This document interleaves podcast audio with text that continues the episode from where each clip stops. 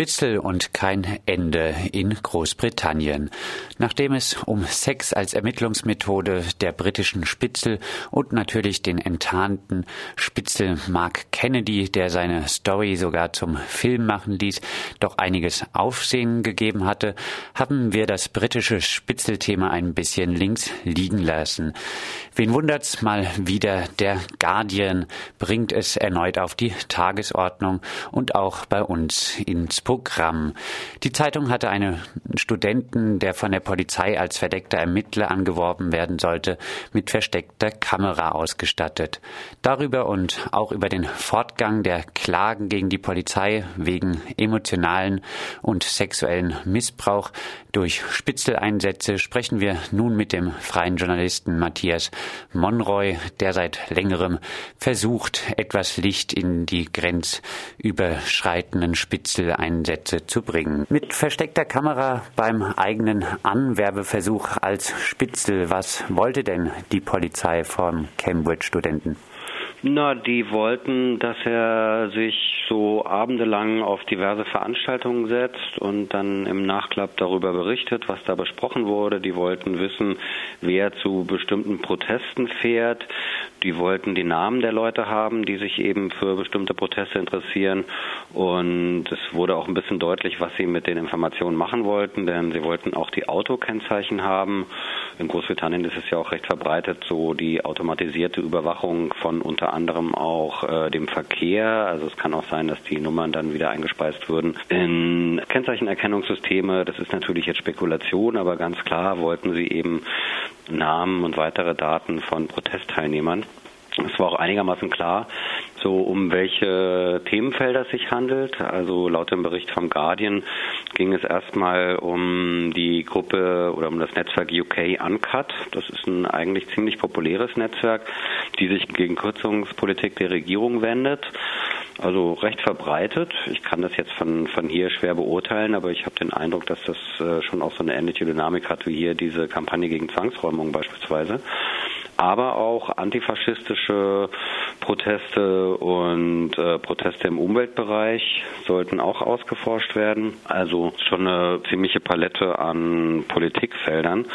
Und dann haben sie auch gesagt, er soll jetzt mal anfangen und soll hier lokale, also eher Cambridge-basierte Initiativen ausforschen. Und später könnte er dann noch sozusagen auf nationaler Ebene, also in ganz Großbritannien eingesetzt werden.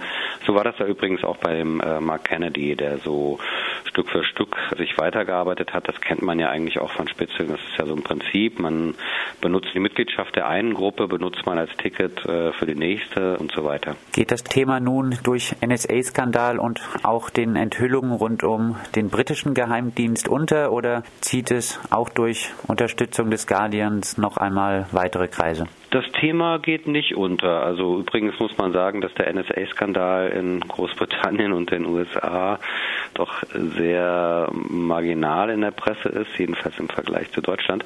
Aber das Thema Spitze gerät auch nicht aus der, aus der Medienlandschaft, also aus der Öffentlichkeit. Unter anderem deshalb, weil es gibt eine Klage von mehreren Frauen, ich glaube es sind neun, und einem Mann, die gegen die britische Polizei klagen wegen, naja, im Prinzip, also übersetzt Verletzung der Privatsphäre und auch sexuelle Ausbeutung.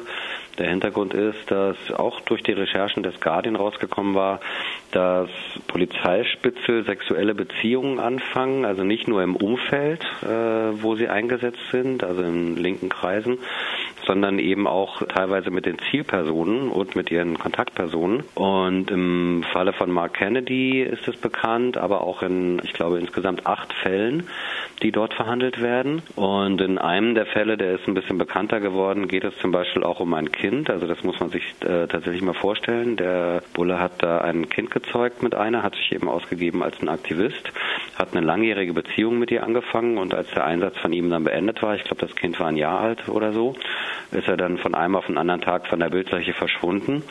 Und er hat natürlich auch keinen Unterhalt gezahlt. Die britische Polizei hat auch keinen Unterhalt gezahlt. Die hat sich auch nicht dazu bekannt, dass das äh, Kind von einem Polizisten ist.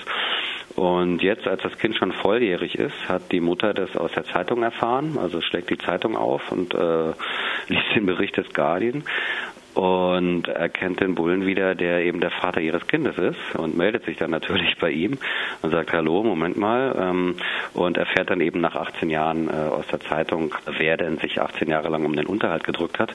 Die ist zum Beispiel auch Teil der Klage und solche Stories sind natürlich geeignet, dann auch die Aufmerksamkeit so ein bisschen aufrechtzuerhalten. Eine andere Geschichte war noch, dass ebenfalls durch den Guardian rauskam, also zwei Journalisten vom Guardian haben daraus aus den ganzen Geschichten auch ein Buch gemacht kürzlich, dass die britischen Polizisten diese Politik hatten, ihre verdeckten Ermittler und Ermittlerinnen mit den Namen von verstorbenen Kindern auszustatten. Das hat den Hintergrund, dass man natürlich, wenn man so eine falsche Identität annimmt, eben auch so ein paar richtige Koordinaten benötigt, also ein paar wahre Koordinaten, wie beispielsweise eine tatsächlich stattgefundene Geburt oder auch eine tatsächlich stattgefundene Schullaufbahn. Also ne, wenn die Kinder dann meinetwegen mit 15 äh, beispielsweise sterben, dann sind sie ja trotzdem in diversen Chroniken von Kindergärten oder Schulen zu finden beispielsweise. Und entsprechend ist eben schwer nachzuforschen, wer die wirklich sind. Und all das kam raus. Die Eltern wussten von diesen Geschichten natürlich nichts etc. Das von dir angesprochene Verfahren wegen emotionalen und auch sexuellen Missbrauch durch Spitzeleinsätze, das läuft im Moment. Gibt es denn irgendwas Erhellendes in diesen Verfahren, ob die britische Polizei weiterhin auf Sex als Ermittlungsmethode der Spitzel darauf setzt? Na, da sprichst du natürlich einen interessanten Punkt an, der immer so bei diesen Gerichtsverfahren natürlich zwielichtig ist. Was bringt das eigentlich? Außer dass zum Beispiel in diesem Fall die Leute in die Öffentlichkeit müssen mit einem für sie doch sehr delikaten Thema wo man halt überhaupt nicht weiß, naja, hat das überhaupt irgendeine, irgendeine Erfolgsaussicht? Konkret war es jetzt so, dass zunächst ein bisschen hin und her verhandelt wurde. Es gab ein paar Anhörungen und dann stand die Entscheidung des Gerichts an, ob nicht das Verfahren in, äh, als Geheimverfahren geführt wird. In Deutschland gibt es dafür den Ausdruck in Kamera. Das hat den Hintergrund, eigentlich für Geheimdienste zuständig, dass eben bestimmte Sachen nicht öffentlich werden dürfen, aber trotzdem juristische Überprüfung unterzogen werden. So haben sie es jetzt auch gemacht. Also viele, die, viele Teile der Klage werden jetzt im Geheimen verhandelt. Das bedeutet, dass die Ankläger auch nicht erfahren, was ausgesagt wird. Das ist eigentlich total perfid, das muss man sich mal vorstellen. Also die haben überhaupt keine Möglichkeit, auf Aussagen von Bullen zu reagieren beispielsweise, weil sie gar nicht wissen, was die aussagen. Und das ist äh, zum Beispiel jetzt der Stand des Verfahrens. Bis jetzt ist aber schon rausgekommen, dass ja, dass die Praxis offensichtlich weitergeht. Also der Polizeichef wurde auch vernommen, der britische Polizeichef, und der wurde natürlich auch gefragt, wie ist denn das? Hält denn diese Praxis auch weiter an mit äh, die also Sexualität mit Kontaktpersonen oder womöglich Zielpersonen im äh, Umfeld der Ausgeforschten? Und er hat so rumgedruckt und hat auch nicht Nein gesagt, dass man eigentlich, man kennt das ja, ne, dieses Geschwurbel, wenn man versucht, von öffentlichen Stellen irgendwelche Auskünfte zu erhalten.